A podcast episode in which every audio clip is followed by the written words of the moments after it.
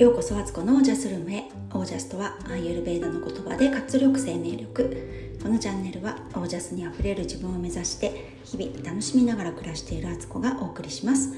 皆さんこんばんは。3月26日、えー、土曜日現在夜の10時を過ぎたところです。遅くなりました。遅くなってます。もうちょっとね早くね録音したかったんですけどなんだかんだ今日も立て込んでおりました。えーと、今日は息子の、あの留学のエージェントのところにね説明会があったので、えー、ちょっと話をね聞きに行ってきました。そしてあの高校の留学というものそしそれがさらにあの交換留学とかでなくあの本格的なあの向こうの寮のある学校に入るっていうのはどういう留学なのかっていう話をね一通り聞いてこれてあの全体像がこうつかめた感じであのとても良かったです。やっぱりねまずいろんなことを知らなきゃいけないですよね。それを知った上で自分がどうしたいかってことをあのやっと考えられる段階に入るので、まあ、今回はね息子の留学なので息子が考えることなんですけど、まあ、あの親の方の援助もねかなり必要なので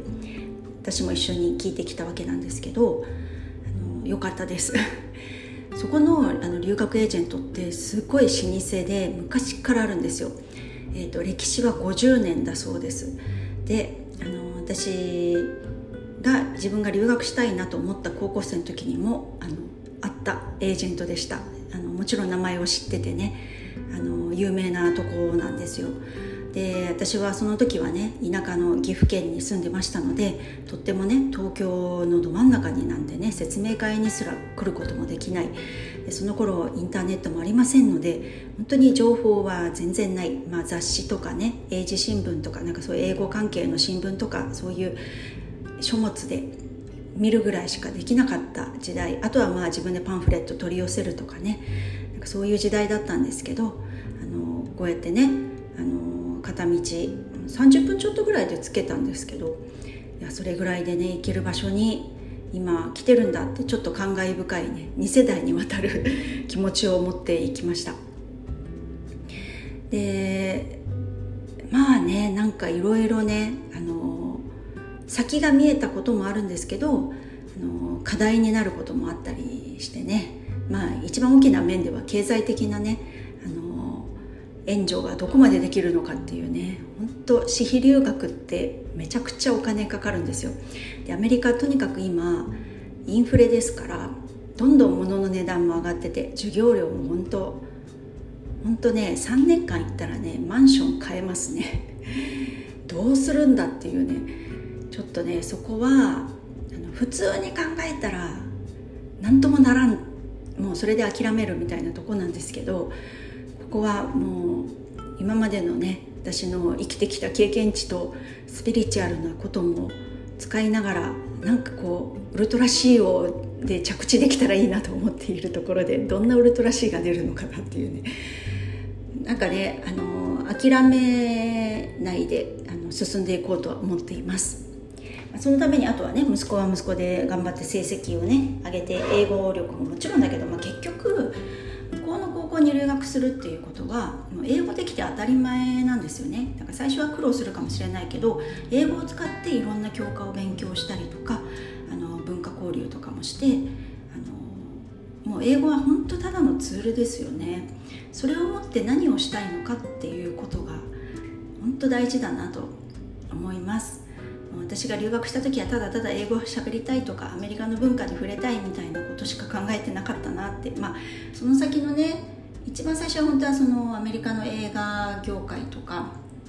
に興味がすごくあったとこから始まってでだんだんなんかね社会的なことを知っていくとあ国連とかね国際的機関で働くとか素敵だなーなんて思いながらそこで終わっちゃったんですけど夢を見ただけで。でもなんかね本当にあの今世界のあのつながりってもう壁がほとんどなくなってきてるからインターネットを使ってねもうテクノロジーの進化のおかげであのいろんなとこから情報も得られるしいろんな人とも交流できるしだからねあの次の世代として生きてってほしいなと思ったところです。で、えーと、今日のテーマなんですけど、あのー、この間のねアドラー心理学の本の「幸せになる勇気」のね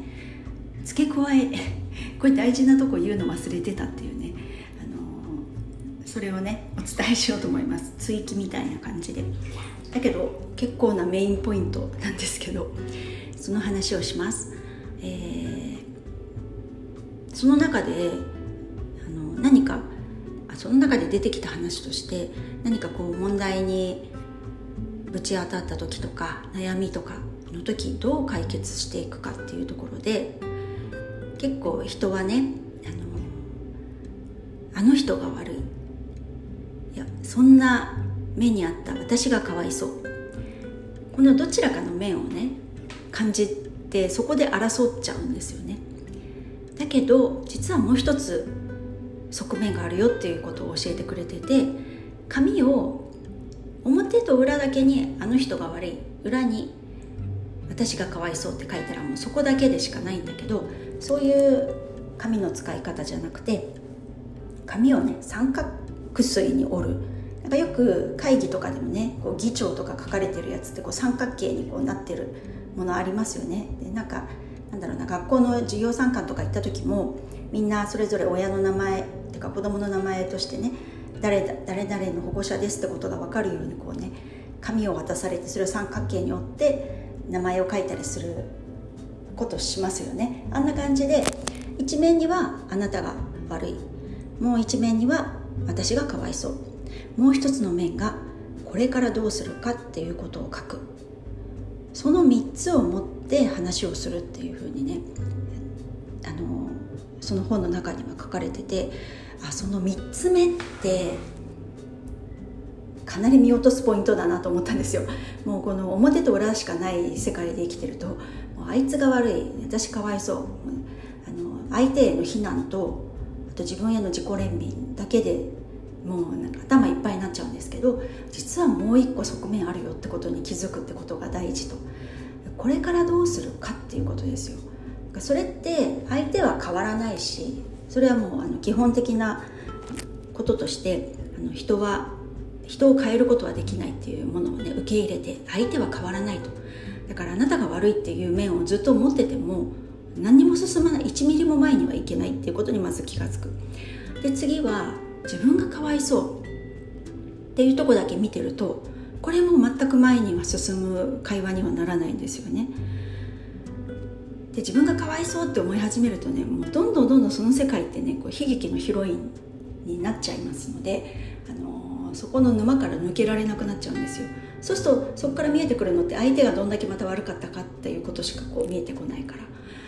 じゃなくてそうだとしてもとりあえず今の状況がそうだっていうことを受け入れる。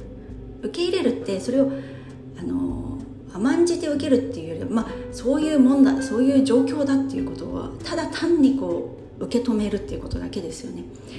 だったらじゃあどうすんのってまずこの全体像を見るっていう視野を持つためにはこれからどうするかっていうのを自分に問いかけると見方が変わるんですよね。からあそっか。ってもうこれ全くうちの夫婦の喧嘩のまんまやんみたいな。大体は夫が「お前が悪い」みたいな風に見せてきて私はそんな風に言われて私がかわいそうみたいなね風になったりまあその逆もあったりなんですけどこれからどうするかっていうとこはねなんか相手が謝ったらやるとか相手が変われば俺も変わる私も変わるとかね。私はこんなにひどいことをされたんだと。まずそこ謝ってみたいなね。そこばっかりにフォーカスしがちなんですけどそれをもってしてじゃあでもそどうしていくってこれからどうするっていうふうに目を2人が向けていくお互いが向けていくっていうのがそういうことね。それ大人だね。みたいな感じでね。なんか今までの喧嘩ってこう子供同士が喧嘩してるようなもんですよね。子供ってねそういう視点はないからこれからおもちゃの取り合いをしていると。僕のおもちゃだったのにあの子が取ったみたいな。私だって遊びたいのに全然変わってくれないずっと待ってたもんとかって言ってる子供同士の喧嘩ってもう堂々巡りなんですけどそこにあじゃあ大人がまあ誰か入ってとか、まあ、友達でもいいんですけどね子供の中でもね。第三者が入って、まあ、そういう第三者の目で見ればじゃあこの状況どうするって。この子はこのおもちゃは自分のものだって言ってると貸せないって言ってる。でもあなたは遊びたいと思ってる。貸してほしいと思ってる。じゃあどうしたらいいと思うっていうふうに考えるとそれぞれが考え始めるんですよね。それぞれの立場からまず。でそうすればまずは自分の主張をするでしょう。これからどうするかっていうことを自分の立場からの発言になる。それがある程度出ると次は多分相手の立場にもなれるんですよね。人って一回こうそこの部分をちゃんと消化すれば次へ動けるから。今度相手の立場から見てこれ絶対貸したくないと。もう僕の大事にしているものでねものでね傷つけられたくないし壊されたりしたくないし僕もまだまだ遊びたいんだって。でもじゃあでもこれからどうするってじゃあ貸さないって判断をするのか。それも一つの解決法なんですよね。貸さないって思うことじゃあ5分5分交代にしようとかにすることもできるしなんかよくよくよく考えたらなんかすごく大事なおもちゃだと思ってたんだけど実はなんか家帰ったらその辺にほっぽらかしててそんな遊んでなくてね忘れてたようなおもちゃなんだけど急にね友達がなんかそれいいなって言い始めたらすごく大事なものに見えてきちゃったっていうことに気が付くかもしれないしっていうのでこう見方がねこう増えるし自分でそれをね判断していいよっていうふうに言われたらなんか今まで執着してたことから解放されるんですよねきっと人の気持ちって。で全体として一番ベストな答えとかみんながこう納得する答えとかねこう長い目で見た時の回答みたいなね一瞬で見ちゃうとすごくあの短いスパンだとダメみたいになることが 1, 1日とか半年とかね1年とかのスパンで見たら別にいいかもって思えたりとかね。なんかそういうなんかギャップが与えられる感じがするんですよね。見る目の。がすごくこれいいなって思いました。だからねいつも私が自分の心の中にその三角錐を持ってねすごく被害者の自分って思う自分だっているしだからそこは無視しないんですよね。とかもうあいつ何なんだよみたいな風にね責めたくなる攻撃性をある自分だってそれも自分の一面だしそれはあってよくてその2つがあるからこそ3個目っていうのが成立するんですよね。3つあっての三角錐になるから。だからあっていいんだって思えばなんかいい子でいましょうっていうとそういうこともそういう気持ちも持っちゃダメとかねそういうことは言っちゃダメとかってねもういきなりなんか蓋されちゃうとその気持ちってものすごい暴れ出してねあるのにないって言われてるってすごいしんどいじゃないですか。じゃなくてあってもいいんだけど3つあるよってことにねそういう視点をね与えられると人って考え方がねこう広がるなと思ってね。でそれを選択するのも自分だよって言われたら人ってやっぱりより良くなっていきたいみたいな気持ちもあるからあの自分だけの利益っていう答えをね出す、まあ、出す時期もあると思いますよ。そうやっぱそれって経験値だし。そういうふうにしつつもあのだんだんそうやって大人になっていくんじゃないかなって考え方がね成熟していくんだろうなって思って。このね3つの視点を与えられてるってことに気がつけたこの本はねもうほんと感謝です。すごくすごくいいなと思いました。からね、あの今日とかもちょっとねうって思うことがあったんですけど、まあ、夫に対してね。だけどなんか前みたいにただ着火する火が着火してねどうせ燃えますみたいな感じにならずにああそうやって言ってんだと思って私はこう思ってるよなと思って。でもじゃあこれからどうしようかなっていうのをすぐねこう切り替えられたんですよ。こう場面を変えられる場転するっていうね。だからすごくなんかあそれって自分をひどく扱ってるわけでもなく自分を受け止めながら前にお互いね関係性の中で前に進んでる感じがしていやなんかとてもいいと思いましたね。これなんか日常でいろんなところで使えそうな気がしてね。あのそう使っていこうと思います。どうでしょうかこんな感じ。皆さんもなんかそんな風なこと知ってましたかね？それかあのやってるとかねもうすでにやってたりとか。知らなかった。なんか面白そうと思ったらね是非あの本読んでください。もうあの本別にねあのなんていうの？何かいいと思ってねそればっかりこうねあの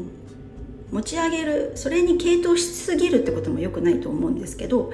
あの、まあ、冷静に見てあの本は大方すなんかすごくいい影響をね